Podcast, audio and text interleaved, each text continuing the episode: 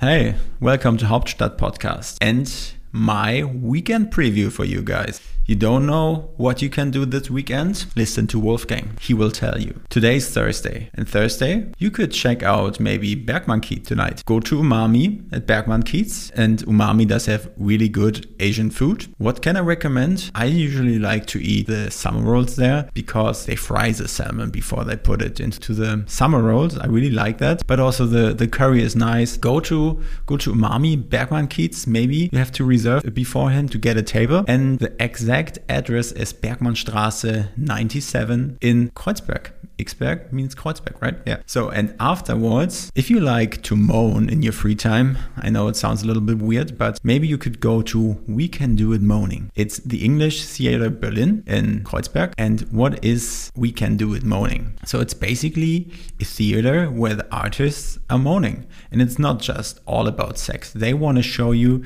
that moaning does not always have to do something with sex topic. It can, they can also moan when they talk about business or they can can also moan when they talk about politics or about other things. So they want to open our minds that moaning not always does have anything to do with sex. So check out We Can Do It Moaning and it's at U-Bahnhof Platz der Luftbrücke and it's around 17 euros per person. So Friday. If you liked my Thursday suggestions, now I will tell you what you could do on Friday. And it's not just one tip. If you don't want to put in to your Friday plans any thoughts, just follow my tips and then I will make sure that you have a nice Friday. So my first tip is go to dinner at Mmaah Korean Barbecue Express at Kiehlufer 75. It's in Kreuzberg. Then you have a nice Korean food there. And afterwards, you could go right to Wildenbruchbrücke. There is a summer season art exhibition in a old toilet building. Sounds interesting. It sounds clean and not dirty. Check it out. I think it sounds like fun. And it's starting at 7. And afterwards, if you like to go in a bar, it's not just a bar. You can spend the entire night there.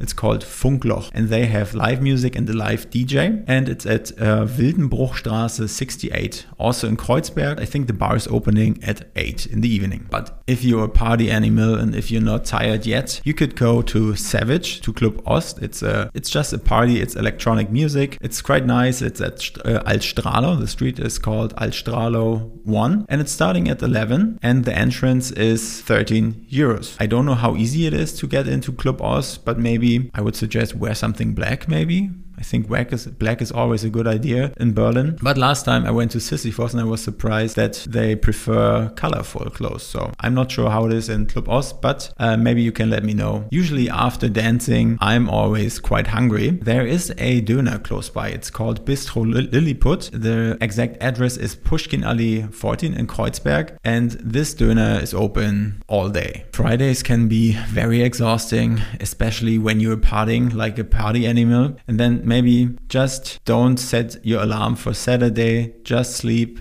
very long, recover, eat something nice, and maybe you like to watch movies in a cinema.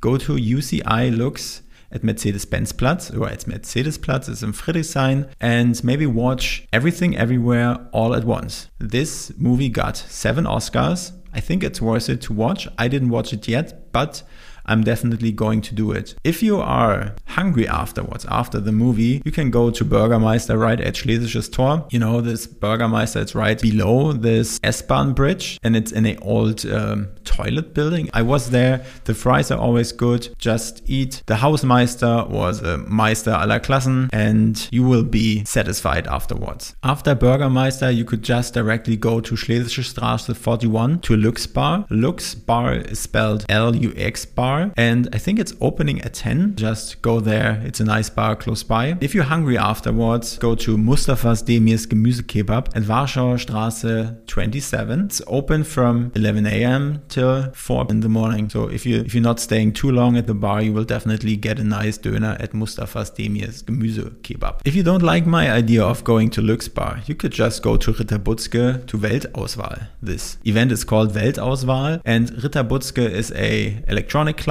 and it's at Ritterstraße 24 in Kreuzberg. And it's opening at 10 p.m. If you're hungry after Ritter Butzke, you can go to Bistro Liliput again. I told you about Bistro Liliput on my Friday tips. Bistro Liliput is at Puschkinallee 14 in Kreuzberg and it's open around the clock you will definitely get some nice food. If you don't like bars, if you don't like electronic music, why don't you chill to uh, Caribbean vibes at Badehaus? Badehaus is at Raw district in Friedrichshain, close to Warschauer Straße. And yeah, it's at Revaler Straße 99 in Friedrichshain and it's starting at 11.30 p.m. Usually when I'm around Raw district, around Warschauer Straße at night, I always go to Simon-Dach-Straße and you will find a pizza place there. It's called Dach Pizza. Usually I eat pizza tonno with tuna on it, a lot of onions, and I always tell him a little bit chili and a lot of garlic oil. So you don't have to kiss anyone afterwards. Just enjoy this pizza while you're walking towards your home, and I will make sure that you will smell like garlic Sunday morning. So my tips for your Sunday. I know weekends are usually not long enough to do a lot of stuff but if you if you have time on sunday maybe you can go right in the morning to a art exhibition. The artist is called monica bonvicini. It's modern art and it's right at uh, potsdamer platz at uh, neue nationalgalerie. The entrance fee is four euros. Afterwards after you checked out a little bit of modern art you could go to steel vintage bikes cafe wilhelmstraße. Maybe for late breakfast or for lunch you can have some nice pancakes with bacon. They also have uh, vegan dishes. So it's at Wilhelmstraße 91 in Mitte and it's opening at 9 in the morning and it's closing at 5 p.m. in the evening. After your nice lunch at Steel Vintage Bikes, you can just walk through Tiergarten. Tiergarten is close by. Tiergarten is very beautiful. I don't know how the weather looks like because I don't trust my weather apps, but you can just walk through Tiergarten and yeah, relax a little bit. Hopefully you get some sun. I can tell you what I would do after Tiergarten. I would just go home and relax on the couch, maybe order some sushi or whatever.